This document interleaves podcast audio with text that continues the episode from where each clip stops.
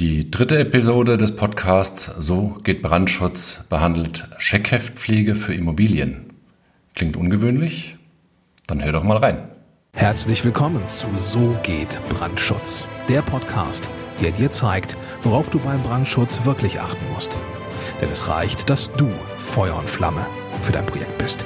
Und hier ist der Mann, der dich vor teuren Schäden bewahren kann, Joachim Müller. Hallo und herzlich willkommen bei dieser dritten Episode des Podcasts So geht Brandschutz. Diese Episode heißt Scheckheftpflege bei Immobilien. Ich hätte sie auch nennen können Fehlervermeidungsstrategien für Verkäufer von Immobilien, wobei das Ganze sehr langfristig angelegt ist. Kommen wir jetzt erst einmal kurz auf das Thema Scheckheftpflege zu sprechen. Ich habe den Begriff ganz ge bewusst gewählt, weil die Autobesitzer unter den Zuhörern, äh, und ich gehe davon aus, dass es sehr viele sind, die kennen den Begriff Scheckheftpflege oder Scheckheft beim Auto sehr gut. Das bedeutet, man geht mit dem Auto regelmäßig zur Inspektion, macht Ölwechsel und Luftfilterwechsel, kontrolliert die Bremsbeläge, die Räder und alles Mögliche. Und wenn man ein Auto als Gebrauchtwagen kauft, dann legt man auf die äh, Vorlage des Scheckheftes sehr viel Wert, weil man natürlich wissen möchte, ob das Auto in einem gepflegten Zustand ist, was die technischen Einrichtungen anbelangt, was eigentlich nur dann der Fall sein kann, wenn eben regelmäßig ähm, die Betriebsflüssigkeiten gewechselt worden sind und das Auto regelmäßig inspiziert wurde, inspiziert. Wie komme ich jetzt vom Auto auf die Immobilie? Ja, das ist ganz einfach. Ähm, isoliert man den Begriff Scheckheft aus dem Begriff Scheckheftpflege, dann meine ich damit die Plan- und Genehmigungsunterlagen, also Genehmigungsbescheide aus der Bauzeit, Genehmigungsbescheide von zwischenzeitlichen Nutzungsänderungen und Umbaumaßnahmen und natürlich immer die gesamten Planunterlagen dazu, statische Berechnungen und Brandschutznachweise. Mit dem Begriff Pflege meine ich die richtige Nutzung und Instandhaltung der Immobilie.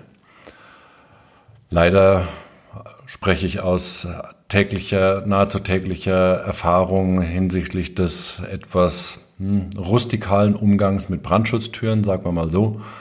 Also der übliche Keil, der reingetrieben wird an der Türunterseite, um die Tür unrechtmäßig offen zu halten für den Durchgangsbereich. Oder was auch sehr häufig vorkommt, ist, dass keine qualifizierte Reinigung und Instandhaltung von Tiefgaragen durchgeführt wird.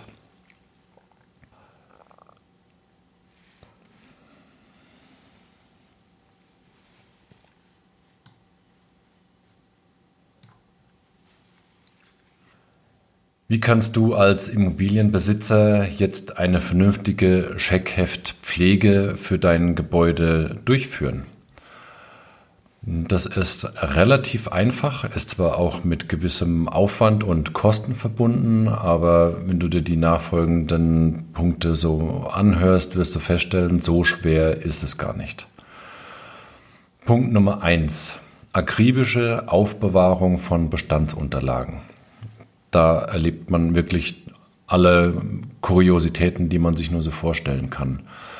Es werden Originale verliehen und niemals wieder eingefordert. Das ist also etwas, das du nicht tun solltest.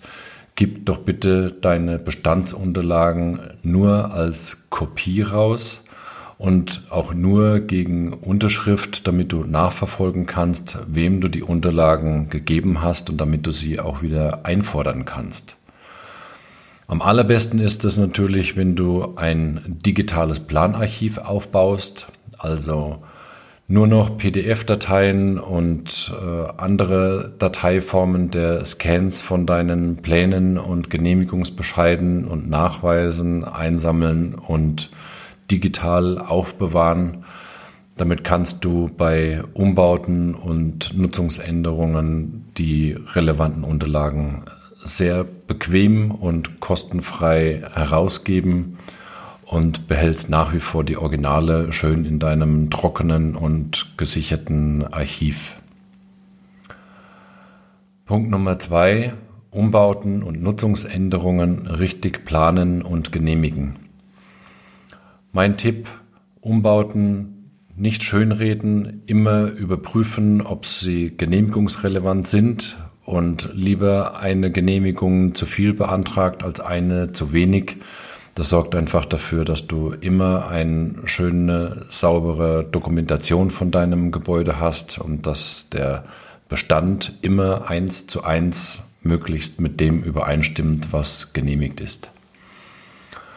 Und Punkt Nummer drei, den ich nennen möchte zum Thema Scheckheftpflege, ist die nachhaltige Instandhaltung. Also keine Brandschutztüren aufkeilen, wenn du feststellst, dass die Türen, weil sie selbst schließen, sind, der Nutzung widersprechen. Nimm doch das Geld in die Hand und äh, sorgt dafür, dass eine entsprechend zugelassene Feststellanlage eingebaut wird, damit die Tür qualifiziert aufgehalten wird für die Nutzung. Schließen tut sie im Brandfall über die dazugehörenden Rauchschalter automatisch sowieso, also passiert dort auch nichts. Bei der Tiefgarage sorge bitte für regelmäßige Reinigung und sonstige Maßnahmen zur Instandhaltung, also Beschichtungen auftragen, regelmäßig überprüfen. Da gibt es qualifizierte Tragwerksplaner, die die ähm, Zusatzqualifikation für sowas erworben haben, um dort fachgerechte Beratungs- und Planungsleistungen mitliefern zu können.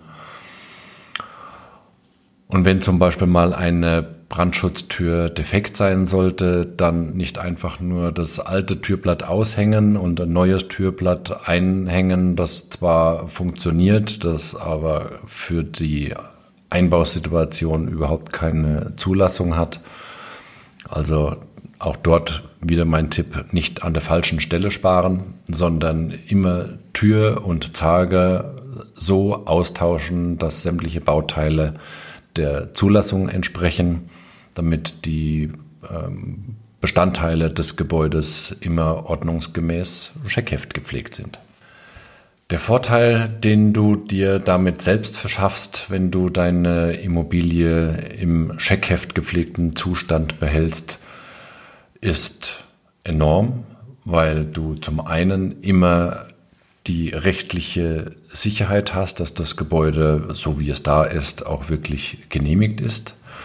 Wenn du das Gebäude umbaust oder eine Nutzungsänderung durchführst, ist der Genehmigungs- und Planungsprozess wesentlich vereinfacht. Und was für den Immobilienverkauf zum späteren Zeitpunkt natürlich von enormem Vorteil ist, du kannst dokumentieren und dem künftigen Verkäufer, äh, dem, Entschuldigung, dem künftigen Käufer genau aufzeigen, welche Historie das Gebäude hinter sich hat und welche Maßnahmen du ergriffen hast, um das Gebäude in Schuss zu halten.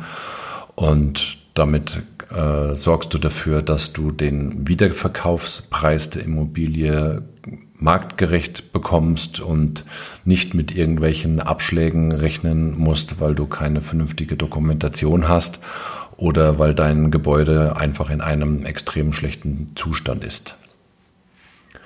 Jetzt zum Schluss nochmal kurz und knackig zusammengefasst, wie immer. Halte deine Bestandsunterlagen beisammen, Dazu zählen die Genehmigungsbescheide, die Pläne, die statische Berechnung, die Brandschutznachweise. Es wird grundsätzlich nichts im Original herausgegeben. Am besten baust du ein digitales Planarchiv auf. Wenn du Umbauten und Nutzungsänderungen durchführst, dann machst du das bitte stets mit einem qualifizierten Planerteam und natürlich mit qualifizierten Baufirmen damit du die vernünftigen Dokumentationen in deine Akten bekommst. und halte deine Immobilie in Schuss, so wie du das mit deinem heißgeliebten Auto, falls du so ein Autoliebhaber bist, ähm, auch machen würdest. Ich glaube, du weißt, was ich damit meine. Ich wollte dich jetzt mit dieser Podcast-Episode natürlich nicht in irgendwelche Ängste stürzen, sondern erneut einen Beitrag dazu leisten, dir Lösungen aufzuzeigen und dich dafür zu sensibilisieren. Käufer und Verkäufer möchte ich nicht gegeneinander aufhetzen, ist mir an der Stelle auch nochmal ganz wichtig zu erwähnen, weil ich denke, dass beide an einem ehrlichen Geschäft interessiert sind und das ja, würde ich ganz gerne aus fachlicher Sicht unterstützen.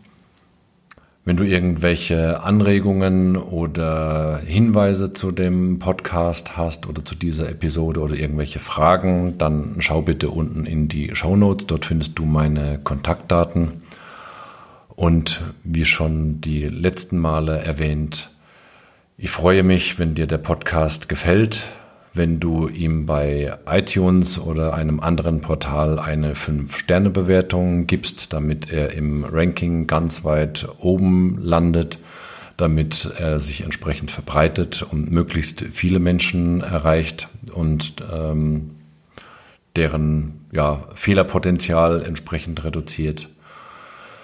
Ich freue mich, wenn du auch beim nächsten Mal wieder mit dabei bist. Bis dahin wünsche ich dir viel Freude und maximalen Wirkungsgrad bei allem, was du so tust. Herzliche Grüße, dein Joachim Müller von So geht Brandschutz.